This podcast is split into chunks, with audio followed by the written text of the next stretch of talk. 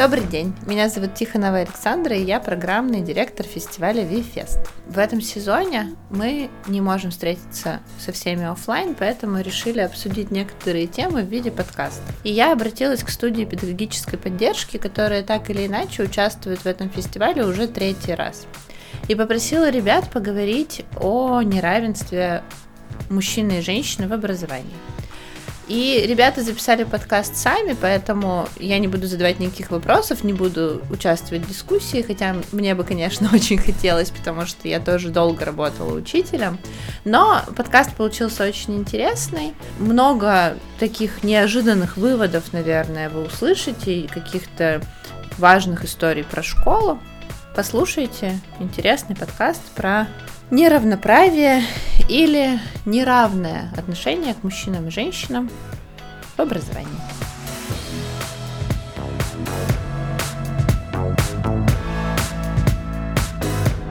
Коллеги, добрый день. А, мы начинаем обсуждение о неравенстве или равенстве мужчин и женщин в образовании.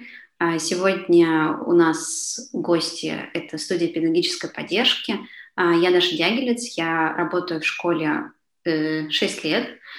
А, и вот такой вот у меня опыт а, как учителя, как классного руководителя. Он измеряется последними шестью годами. Вот.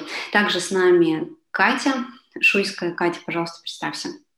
Меня зовут Катя Шуйская, я работаю в школе если в учебных годах, то пятый год, а если просто в обычных годах, то четвертый. Вот. А, поработала в трех разных школах. На данный момент это а, гимназия номер два. А, Еще это Слава Посох. Всем доброго времени суток. Меня зовут Посох Вячеслав, мне 28 лет, и я работаю в школе учителем, классным руководителем два года. Угу, отлично. И у Славы еще есть опыт а, обучение за рубежом, где, соответственно, ты видел э, школьную систему в другой стране, да? То есть ты сможешь представить и об этом да, говорить? Об этом. Да, я буду говорить о том, mm-hmm. что я изучал а, образование зарубежное, международное в разных странах. Это моя специфика и специальность о том, смотреть на то, какие есть международные подходы в образовании и искать лучшую комбинацию под определенную территорию. Угу, отлично, спасибо. И Оля Мравицкая. Да, здравствуйте всем. Э, я не учитель, но я уже много лет дружу с учителями, и поэтому, в общем-то, знаю про историю школьную не понаслышке изнутри. И здесь мне сегодня, наверное, будет а, интереснее поучаствовать в обсуждении в качестве зрителя, и, может быть, даже человека, который задает вопросы про те ситуации, с которыми изнутри сталкиваются учителя в школе. Итак, в общем, коллеги, а, тогда повторю вопрос про то, как, о чем вы подумали, когда э, услышали вот это словосочетание неравенства мужчин и женщин э, в школьном образовании. Может быть, вы с ним даже сталкивались? Я начну, как меньшинство здесь и меньшинство в преподавательской сфере. Надо же хоть где-то быть меньшинством.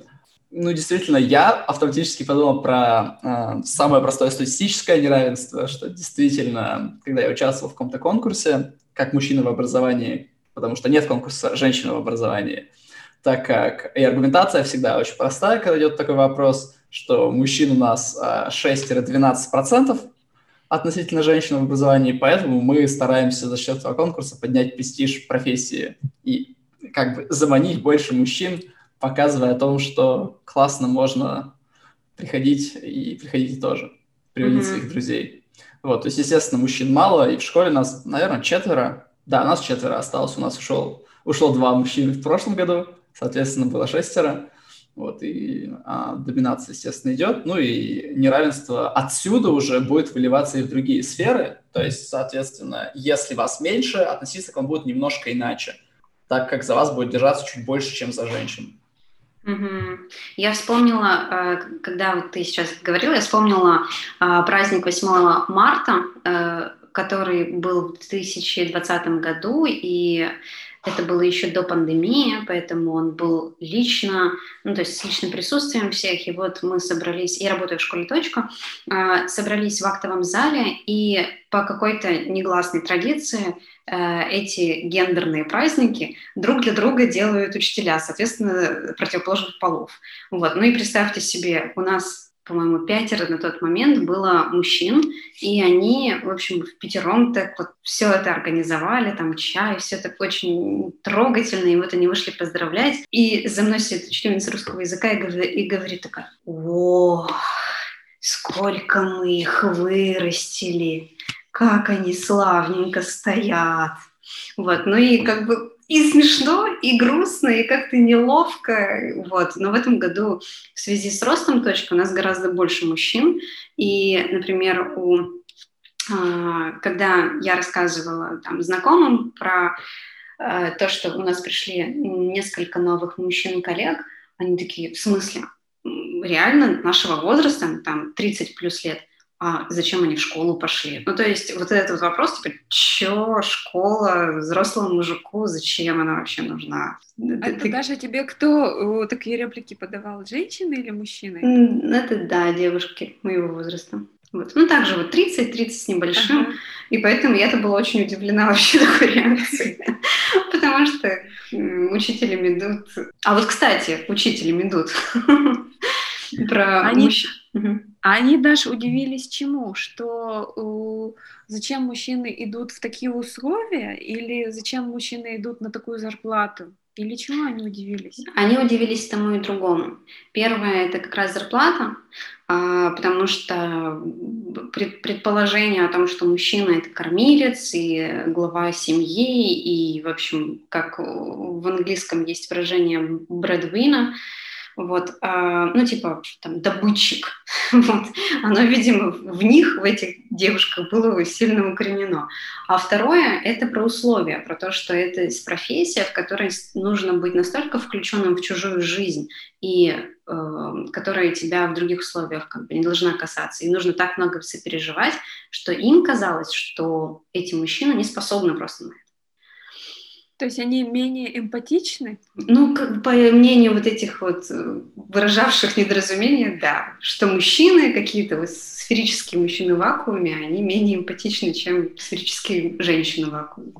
Ну, или менее эмоциональны, да, то есть они, а, точнее так, эмоционально, наверное, также выражают эмоции, они а, менее ярко, скажем так. Угу, да.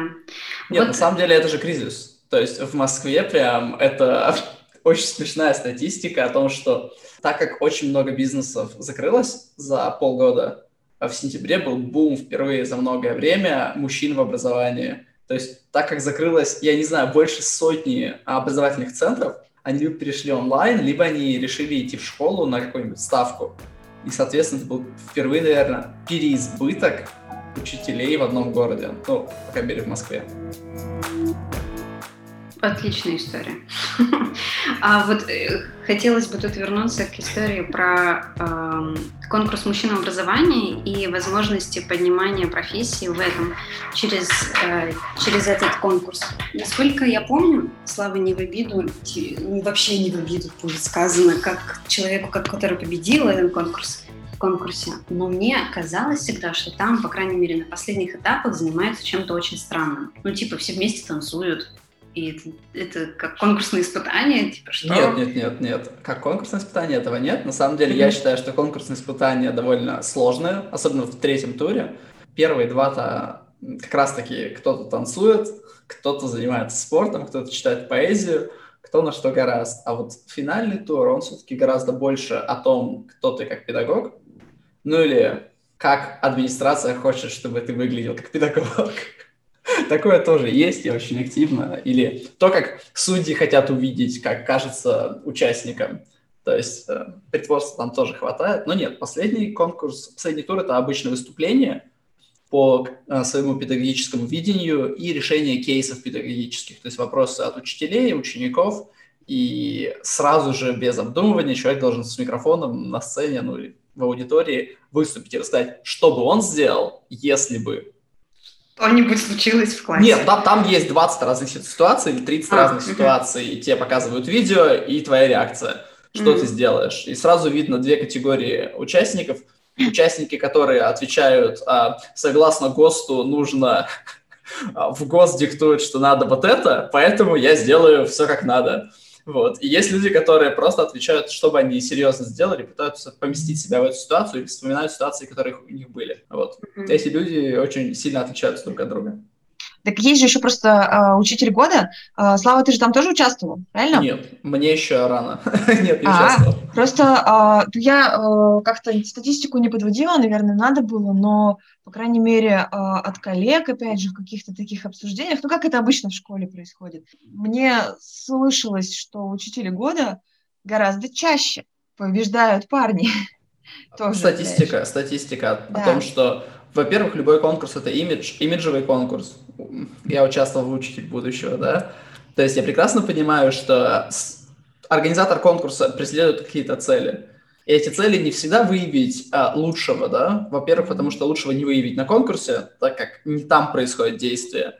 Во-вторых, конкурс зачастую а, спонсирован департаментом образования и всеми-всеми, соответственно, цель-то не видеть не только наградить лучшего, а наградить хороших и выставить пример для подражания или что будет хорошо в маркетинге смотреться о том, что вот смотрите, у нас есть. Поэтому всегда будут эти две составляющие, и одна из них, кого нам нужно привлекать, нам нужно привлекать мужчин, соответственно, на кого должны смотреть мужчины, чтобы прийти в эту профессию. Отсюда будет всегда немножко неправильная статистика победителей. Ну, я просто всегда всех призываю о том, что думайте, кто организатор и какая цель конкурса не, не всегда это выявить лучшего. Mm-hmm. Вот, э, ты сейчас, Слава, зацепил э, за одну мысль по поводу возможного неравенства в школе. Э, то есть получается таким образом. Нам нужно привлечь в школу больше учителей мужчин. В этой связи возникает мысль, предположение, я даже немножечко, наверное, ее обосную, о том, что в плане трудоустройства и последующей работы в школе к учителям, мужчинам отношение несколько отличается от того, ну, какое оно к учителям женщинам. А, Согласен. Требования к ним, опять же, тоже могут несколько отличаться.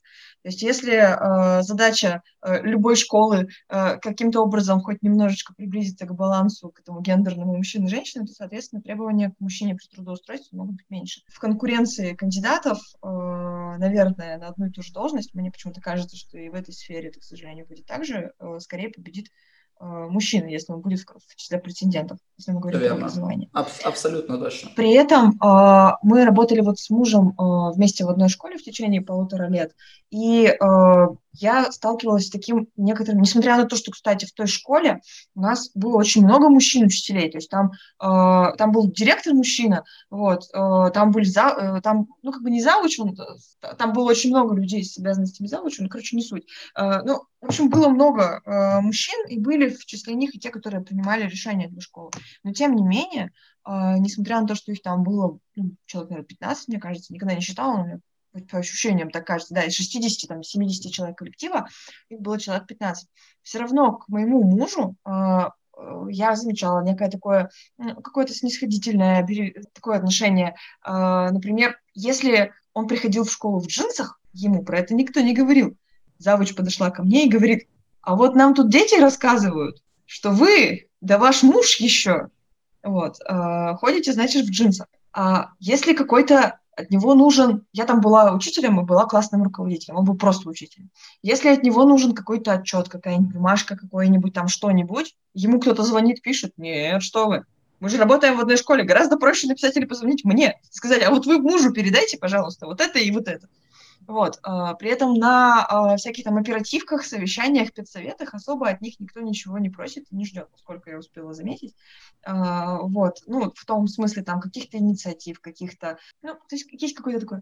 Их надо оберегать, их надо не тревожить. Назовем это бережливое отношение. Да, может Чтобы быть. оно было таким более... Получше коннотация была. Да, так и есть, я соглашусь. То есть для тех, кто слушает и не видит, я сейчас сижу в клетчатой рубашке, я так хожу в школу я позволяю себе гораздо больше, чем, наверное, некоторые учителя могут позволить. Хотя у нас в школе, я думаю, этим чуть-чуть попроще, чем в некоторых других местах, в которых я бывал. Оно бережливое, и оно идет из э, социопортрета. То есть мужчины же изначально, у них есть такая статистика основная по э, портрету личности, это agreeableness, то есть э, умение соглашаться и идти на компромисс. У мужчин это гораздо ниже, и поэтому конфликт, который назрел с мужчиной, зачастую приводит к, к тому, что человек уходит. А конфликт, который часто бывает с женщинами, э, решается компромиссами гораздо чаще.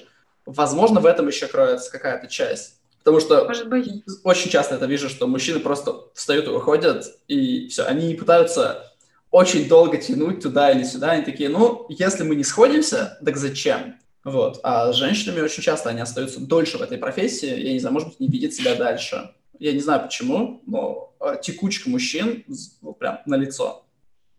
Слав, это ты сейчас говорил про конфликты в образовательной среде? Любые что конфликты. Мужчина, что, мужчина, что мужчина встает и уходит.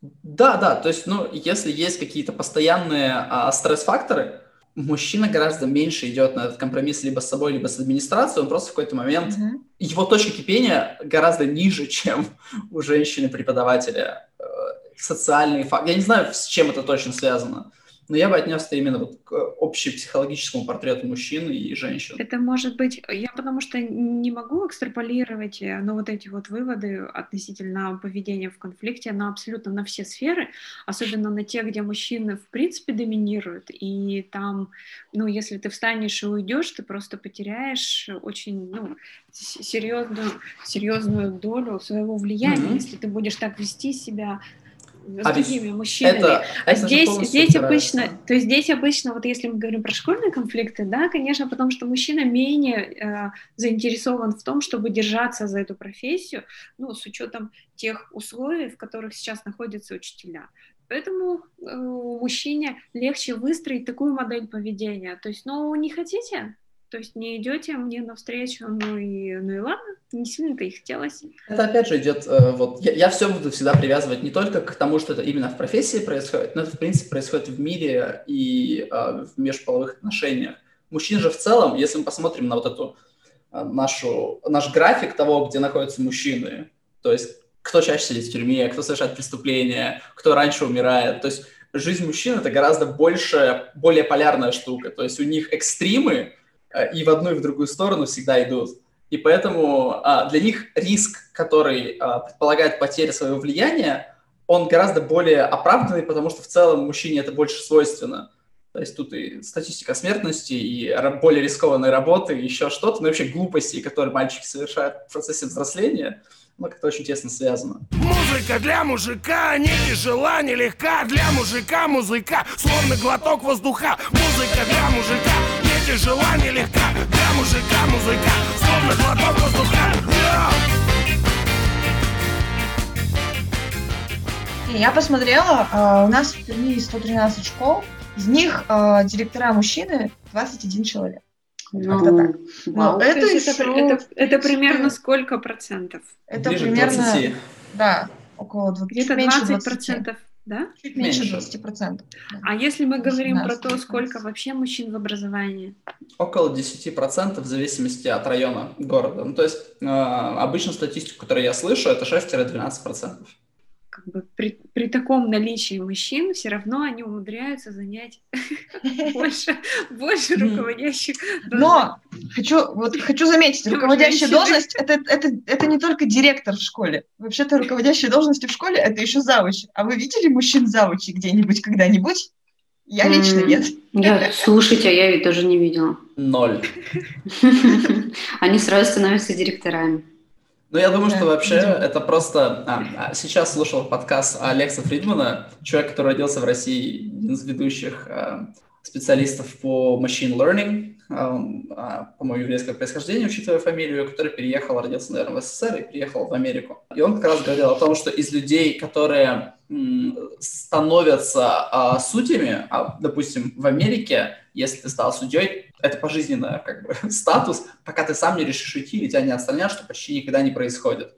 Вот, то есть люди, которые получили этот статус, так очень мало вообще, они все э, заранее шли с уверенностью с детства, что они эту должность получат. То есть нацелено было. Это не значит, что все эти люди, которые не получили эту должность, не имели этого. Но из тех, кто получил, они сознательно шли именно к этой дорогой. И я думаю, что вот у многих мужчин-директоров просто это была изначальная цель. Я иду в школу, чтобы стать директором, а не у всех женщин это есть. И у меня мама преподаватель всю свою жизнь, и когда ей говорят о том, чтобы, а вы хотите стать завучем или директором, она говорит, нет, я хочу учить детей, это то, что мне приносит удовольствие. А учить учителей, простите, нет, или руководить ими. А вот, кстати, Слав, тоже интересный момент. Кать, проси, пожалуйста, про то, что а если проследить карьерный путь мужчины, а все ли они начинали с простого преподавателя? А есть думаю, ли, там а есть ли, а есть ли, а есть ли управленцы мужчины, которых ну просто пригласили уже сразу на руководящую должность? Я Мне кажется, что есть и те, и другие. Мне тоже кажется. Да. да, я уверен, что есть и те, и другие, но я всегда считал, что директор — это не тот человек, который должен был получить химию 20 лет, преподавать ее, а потом такой, ну все, теперь я готов. Я ну, то есть он не должен, по-твоему, иметь преподавательский опыт? Я думаю, что опыт было бы круто иметь, но это не является основополагающей вещью. Я проведу параллель со спортом. Очень многие успешные тренеры сами или вообще не играли, или не играли никогда на высоком уровне, ну или не занимались спортом на высочайшем уровне. То есть из них там тоже примерно деление, ну я не знаю, какое, какое соотношение, но есть тренер, который просто от, отстрелял свое, получил свои медали, награды и такой, я больше ничего в жизни не умею, не знаю, буду учить это тому, что знаю. А есть те, кто осознанно а, получал образование именно на то, чтобы быть тренером, и а, подошел к этому с другой стороны. Мне кажется, среди директоров должно быть то же самое, что есть люди, которые просто провели всю жизнь в образовании и в итоге получили это, эту позицию, а есть те, кто изначально шел на эту позицию и все свое обучение строил вокруг этого. Тут дискуссия немножко в другую сторону, сейчас я, наверное, ее уведу, но я быстро вернусь обратно. Мне кажется, вне зависимости от пола, на самом деле, здесь э, все-таки э, с тобой поспорю, Слава, опыт преподавательский, и даже когда директор является практикующим, пусть и немножко учителем, он, мне кажется, дает огромную пользу в том плане, что он как-то ближе к своим подопечным учителям. Да. Ему проще понять ситуацию и управлять ей поэтому. Вот. а просто... когда учитель издалека а, управляет ситуацией, как бы отстраненно от учебного процесса и не представляя вообще, что это на самом деле из себя, а, что, что учебный процесс из себя представляет в плане эмоционального фона там, и так далее, а, я думаю, что сложно управлять эффективно. Успешный управленец это кто? Да? То есть успешный директор это человек, который потакает нуждам учителей, которые эти учителя высказывают, или это тот человек, который сможет создать им условия, о которых они, может быть, никогда их не видели и не знали, но он, может, из бизнеса знает, как сделать успешную модель. И если он умеет хорошо слушать людей, которые испытывают трудности прямо сейчас, а, ему, возможно, не нужно самому проходить полностью через эту реку а, преподавания. То есть, ну, тут сложно сказать, что статистики, статистики будет настолько ничтожно мало, и исследований будет ничтожно мало. Но вот по тому, что я читал, что а, оба пути а, могут привести к успешному результату. Вот как интересно, я на, на нашу встречу шла, ну, достаточно такая неподготовленная, мне казалось, что очень сложно будет в образовании, в школе именно найти какую-то подоплеку для неравенства, и я была как чистый лист, мне было интересно, в общем, послушать, а что происходит внутри, и вдруг сейчас я замечаю, что, о, начинают э, какие-то первые звоночки для меня э, появляться, зву- звучать в эфире про то, что, ага, эги-гея, неравенство-то все-таки прослеживается, вот даже на уровне того, кто и каким путем и в каком количестве в результате приходит к своему ну, посту управленческому, ну, становится директором. То есть если мы говорим о мужчинах, как правило, это мужчины, ну, там, с небольшим педагогическим опытом и с большим опытом ну, управле- управления где-то в параллельных структурах, то если мы говорим о женщинах-директорах, то, как правило, это женщины, которые, в общем, у станка стояли, стояли, стояли и стояли, и вот наконец-то выросли, выросли, да, через завуча выросли в директоров. Очень мало назначенных женщин управленцев, ну, откуда-то из каких-то параллельных историй. То есть мужчин как-то легче берут на эту женщину, на эту должность, а женщины вырастают до этой должности из вот этого марафона. А это, мне кажется, вообще связано с историей уже про чиновничество. То есть, это, если мы посмотрим там на соотношение э, женщин и мужчин среди там всяких депутатов, э, да, там и прочих-прочих чиновников, их же намного будет меньше. Мне кажется, здесь та же самая история работает. То есть, э, если есть мужчина-претендент на должность директора школы, да, мы, конечно, найдем ему место. Мужчины же, они такие хорошие управленцы. Вот такая история. А женщине приходится доказывать свои вот эти вот навыки в течение многолетней борьбы. С другими женщинами и с мужчинами. Даша, ты Даша, ты что-то сказать хотела? А я хотела только это, подлить масло в топку беседы, спросить, как вы думаете, почему так? Если не только как про это, как история про чиновников, ну, как сказала а, Катя сейчас, да, что это, в принципе, так э, ну, прослеживается на многих других управленческих должностях. А вообще, почему так? Почему э, мужчины мало идут в школу? Почему им, если они все-таки идут в школу, то им легче продвинуться на управляющую должность? Откуда это берется-то? Ой, я тут могу прям... Это то, к чему я готовился к сегодняшней беседе с этой mm-hmm. стороны. А, ну, это то, что я изучал в университете в Австралии. То есть, естественно, а, западный мир очень сильно борется за ну, неравноправие, но больший баланс, наверное, и у них это больше стоит на повестке дня. То есть и в плане а, многонациональности, то есть чтобы не просто это были мужчины и женщины, это еще и какой они должны быть национальности, и какой они должны быть конфессии, и а, даже, наверное, предпочтений в другом поле, какое у них должно быть. То есть вот эти вопросы очень яркие сейчас а, на международной арене. И чтобы их решить, очень часто начинают вообще с того, как выглядит общество, и что в обществе является ценным, и как определяется успех. И то есть тут, разумеется, если мы начнем с самого простого, что это общество капиталистическое, в котором мы все-таки все живем сейчас, а, оно трактует очень часто успех личностный, а, он всегда будет стоять рядом со статусом. То есть статус профессии а, и статус очень часто будет завязан на том, сколько человек зарабатывает ну и так к нему относится общество, да. То есть, э, к сожалению, при опросе в 13-14 странах, э, допустим, профессия учителя находится а, где-то середина-низ, то есть даже, например, в Америке. А э, в Китае, в Азии профессия учитель-врач – это одна из таких самых уважаемых профессий, как ни странно. То есть отсюда очень многое завязано. То есть ты, когда взрослеешь, есть определенные ожидания.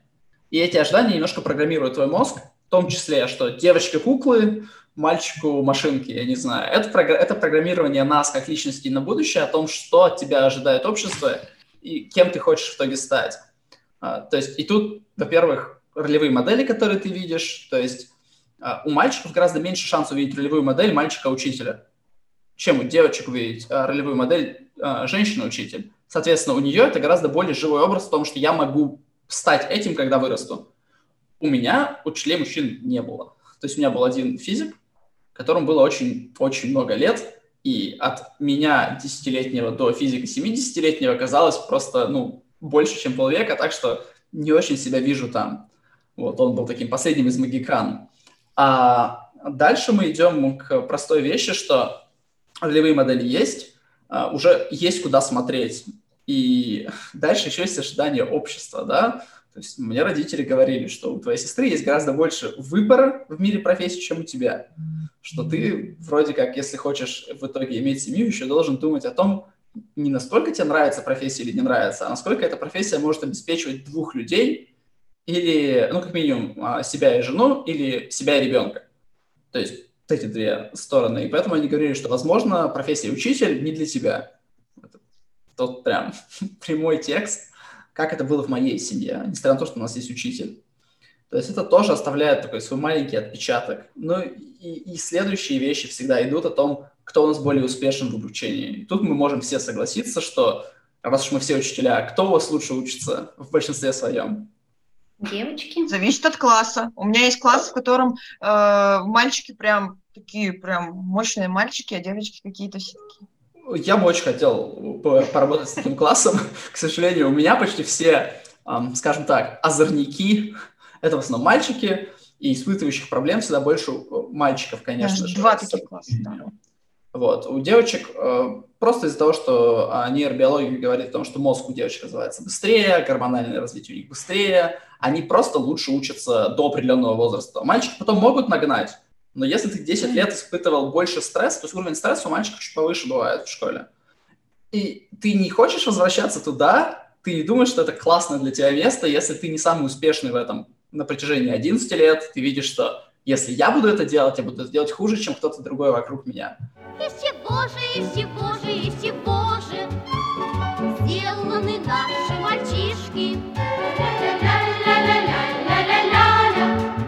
В университетах сейчас у нас 70% женщин, 67% и 33% мужчин. То есть, и это очень скоро, очень сильно изменит всю мировую ситуацию в плане работодателей и, и то, как будут строиться компании. То есть мужчины в мире сейчас имеют гораздо меньше высшего образования, почти вдвое.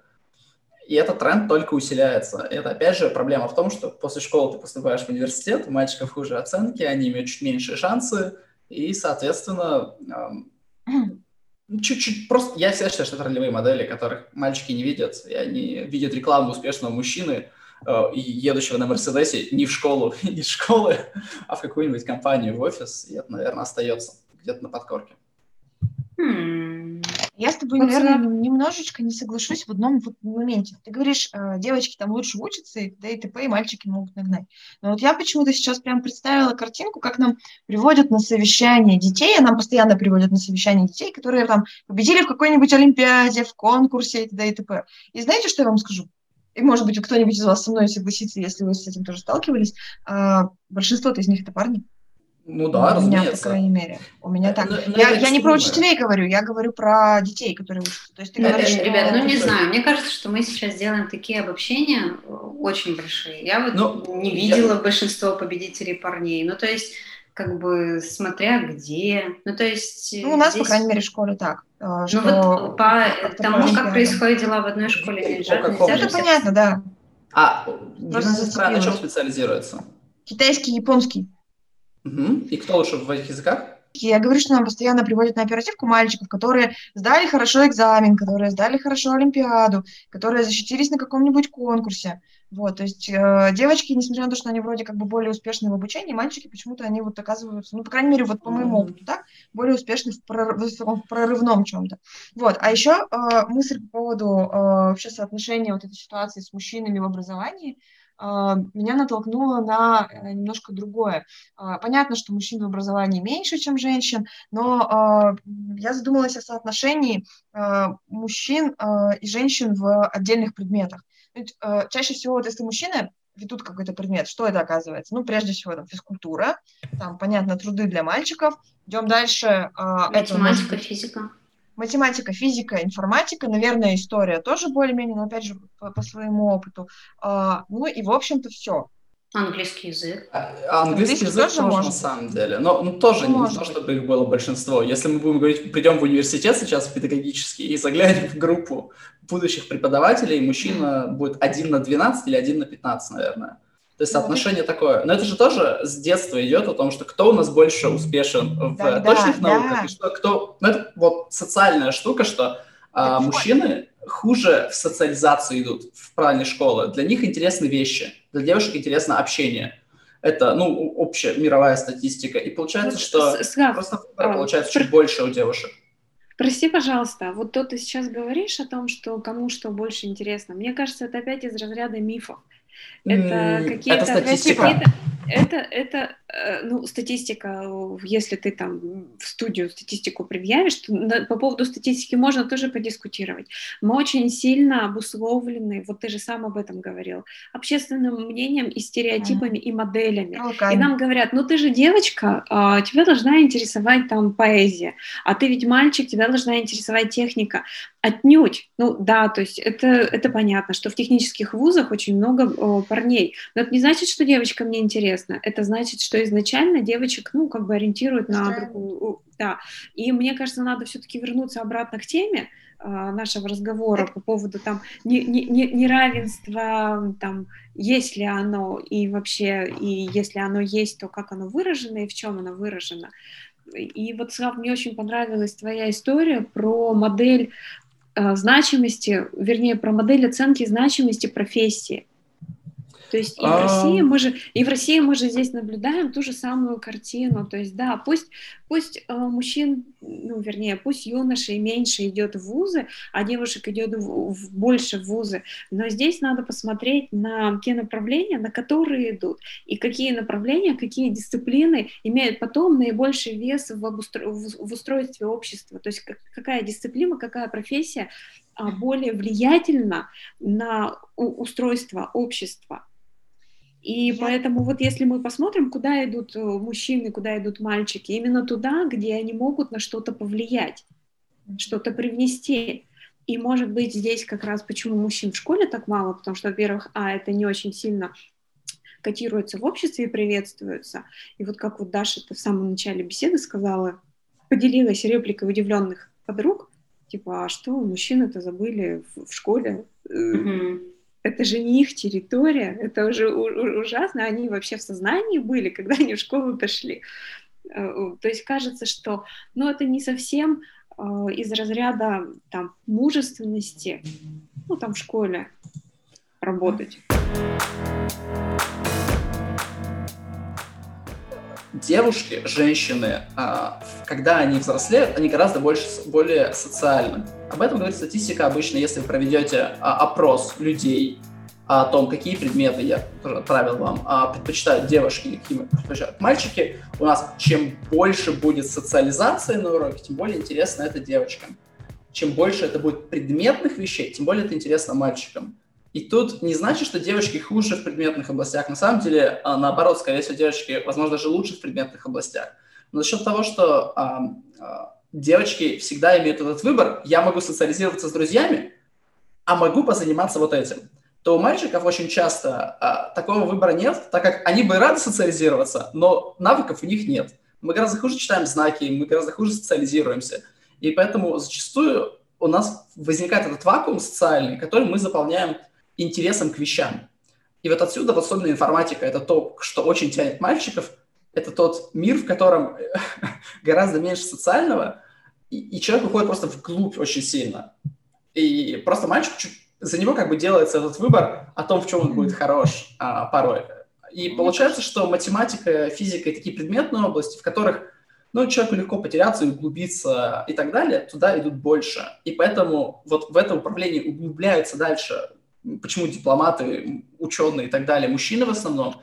Потому что они не могут быть мамами у нас ну, мы просто не можем этого сделать. Поэтому а, развитие именно каких-то вот этих а, своего хобби во что-то даль, а, более глубокое и дальнейшее, плюс мы увеличиваем это еще плюс 20 лет после рождения ребенка. Мужчина же продолжает еще часто долбиться в свою карьеру. А, в отличие от того, как у матери меняется полностью мозг, гормоны и все для того, чтобы получить материнский инстинкт, который будет говорить о том, что мои интересы сейчас сходят на нет, а ради того, чтобы... То есть биология говорит маме, заботься о ребенке. Биология не говорит папе, заботься о ребенке. Отсюда гораздо больше мужчин, которые выходят из семей, потому что мы-то не меняемся на биологическом уровне, когда у нас рождается сын. И с позиции биологии мы такие, ну, в принципе, я свое дело сделал, могу хоть умереть сейчас, мой, мой биологический материал уже израсходован. Женщины в этом плане гораздо более ценные для видового вида человека особей, да. поэтому они не будут идти на эти риски.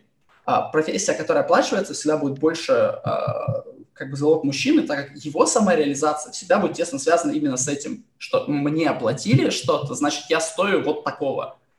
И если мы изменим соотношение зарплаты, в плане того, что а, статусность все возрастет, у мужчин будет гораздо больше заинтересованности изначальной, так он будет видеть свою ценность выше как личности, и то есть его смысл жизни будет в том, что, о, я могу реализоваться там.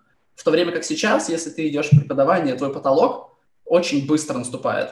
То есть ты, ты не перепрыгнешь через определенную планку зарплатную, например, или статусную, даже если ты проведешь 20 лет в профессии. То есть она будет очень чуть-чуть медленно подниматься, если вообще будет. Короче, дело в деньгах. Короче, они идут, не, не, не идут в образование, не идут в актеры, не идут в кондуктора, не идут в кого там еще. И во все, что, за что платят мало денег, потому что они крутые, им нужна самореализация. А женщинам самореализация нафиг, в общем-то, не, не сдалась. Конечно. Они, у вас есть они... альтернатива. У вас есть просто альтернатива, которая... Альтернатива как бы между вахтером, кондуктором и учителем? Нет, нет, нет. Слава же говорил про рождение ребенка. Профессиональной а, и да. быть э, матерью. То есть просто у мужчины нет этой возможности стать матерью, а отец это такое, я отец, это больше в голове только. То есть это ты сам себя должен убедить. Да, конечно. Нет, это биология и нейробиология. Можем почитать Сапиенса, можем биология? почитать... Ну, Вот ты Потому знаешь, что Слав, вот это вроде бы, научная точка э, зрения. Я, я да. никогда не играю ни во что другое. Я считаю, что мы можем говорить, что хотим, но если наука это не подтверждает, это наше, наше мнение только. Я Помимо иду биологии только в есть еще... по- Помимо биологии есть еще всегда другая сторона. Например? Человеческая. А, это не биология? Тобой только биология управляет, ты хочешь А, сказать? В принципе. То есть, когда ты идешь есть, да. когда ты хочешь есть, ты идешь и сразу ешь. Ты готов сожрать Нет. соседа и не подождать ни часа, Как ничего. Ну, то есть, если разгорается, Я, я просто... Нет, нет, я хочу сказать, эта дискуссия всегда идет к одному простому вопросу, который сейчас весь мир активно научный а, занимается, особенно эволюционной биологии, о том, что есть ли свобода, свобода воли, что в научных точках зрения ее нет, потому что В ты полной полностью... степени ее нет. Но ты- это не значит, что ты не можешь вообще никак ей управлять своей Ну вот. свободой воли. То есть Ты же суть- можешь суть- отложить прием пищи на час, понимаешь? Точно так же ты можешь э, реализоваться через отцовство, если тебе это интересно, тебя к этому тянет. Вне зависимости от Но гормонального с позиции фона. биологии ты не сможешь этого сделать. То есть есть не- нет ни одного случая в юридической практике, когда мужчину простили за убийство из-за того, что у него были месячные, например. В женской такой международной практике есть, и потому что с позиции биологии, когда выступает нейробиолог, он говорит, что гормоны руководят нами и принимают определенные решения, мы часто в состоянии эффекта.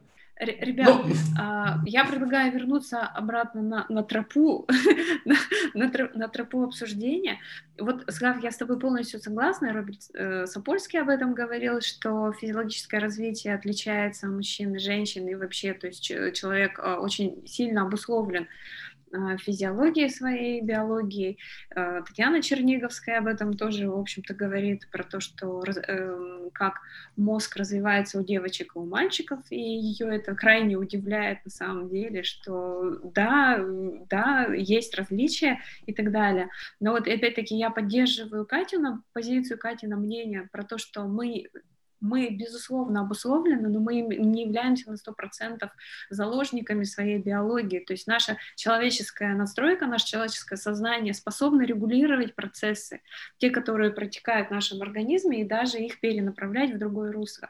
Мы-то с вами, мне кажется, сегодня собрались поговорить не только о том, что почему там мужчин мало или мужчин много в образовании, мы-то с вами собрались поговорить о том, а, э, ну, присутствует ли какой-то дисбаланс э, в благах и в отношениях а, той, ну, там, того количества мужчин и того количества женщин, есть ли какое-то неравенство, и м, смещаются ли там весы Тут, равноправия. Катя очень правильно сказала, что из-за того, что мужчин меньше, к ним относятся немножко по-другому. То есть у нее есть пример ее мужа, я думаю, что я могу говорить за себя. Мне кажется, мне позволяет уйти с большим набором нарушений, чем женщинам в моей же позиции, просто потому что а, нам нужен мальчик на, как преподаватель, как классный руководитель, потому что нам нужно, чтобы были ролевые модели еще и у мальчиков. И что считается, что с проблемными мальчиками проще будет обращаться мужчине.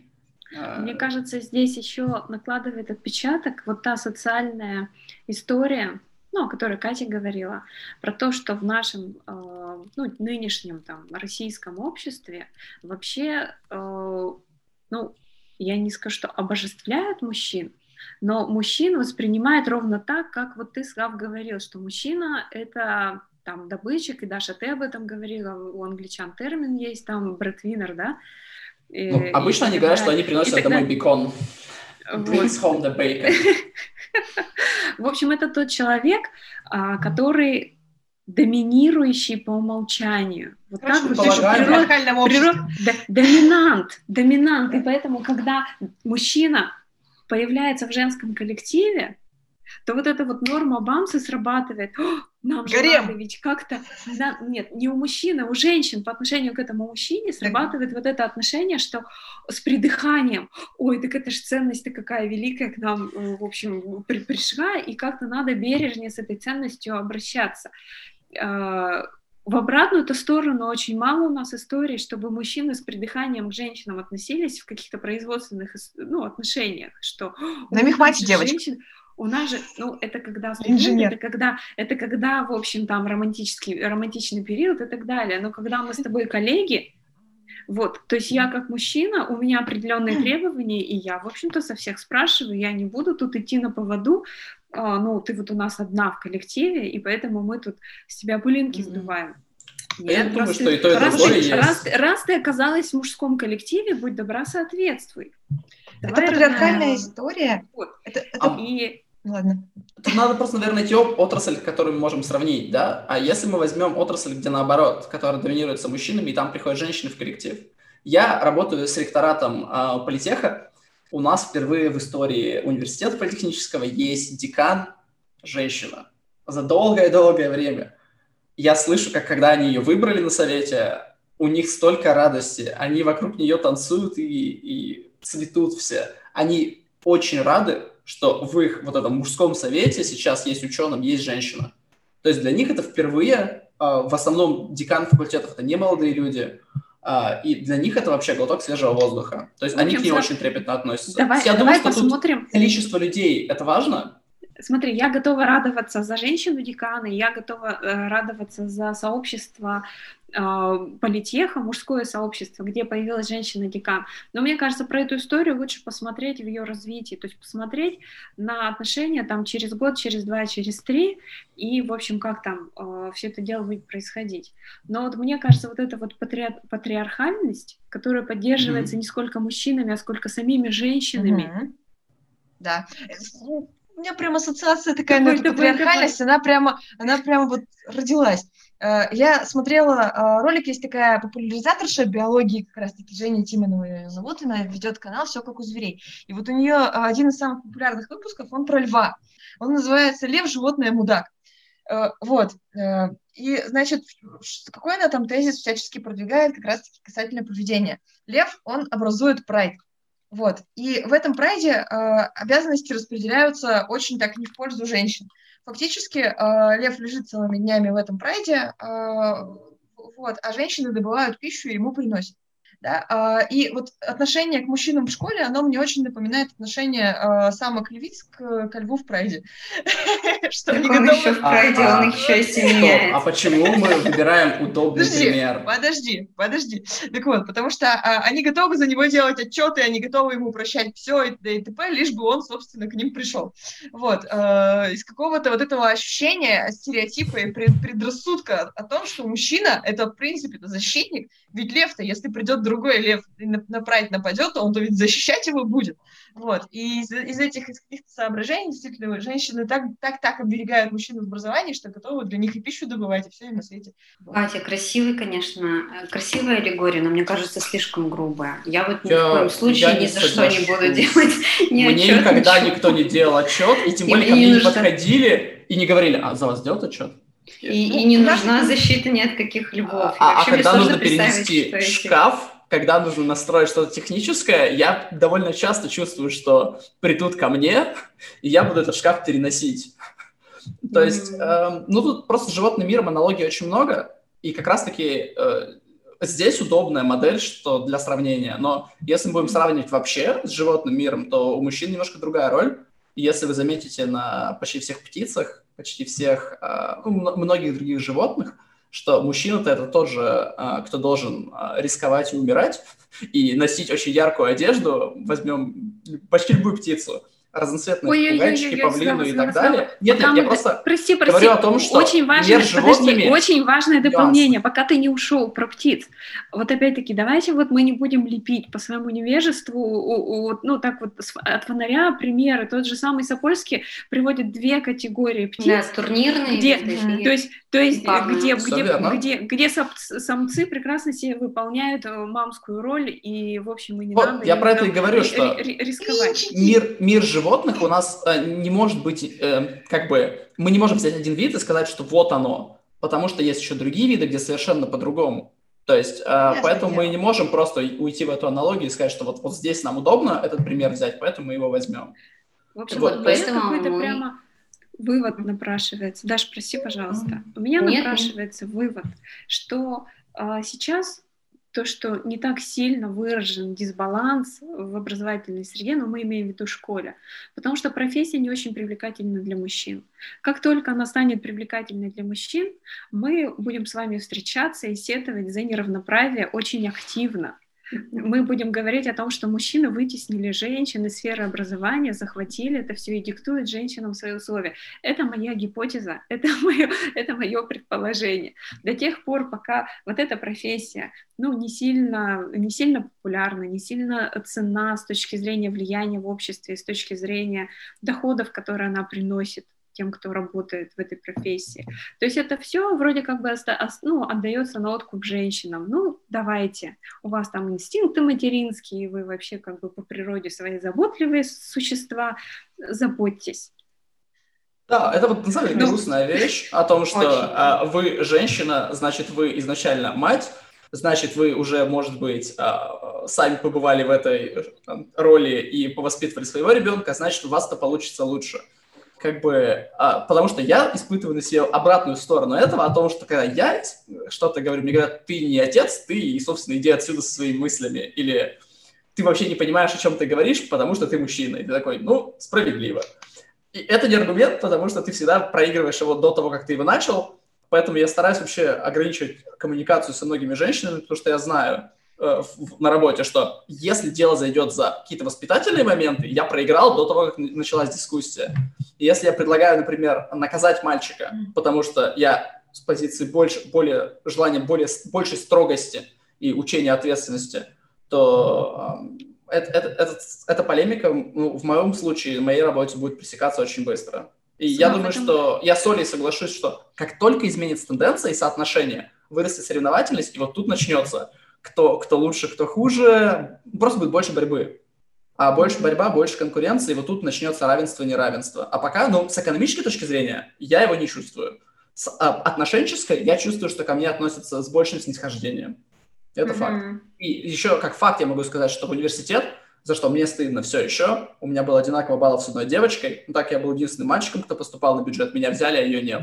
И мне искренне, 17-летнему, было очень стыдно, когда мне об этом сказали, что вот, вот у нас баллы, вот наши два личных дела, и меня выбрали просто потому, что, ну, вот у меня другие хромосомы, потому что я единственный мальчик, кто прошел. Я такой, как-то стыдно, нельзя там расширить, еще что-нибудь. Ну, в общем, мне было очень обидно за то, что я получил это превосходство просто вот так.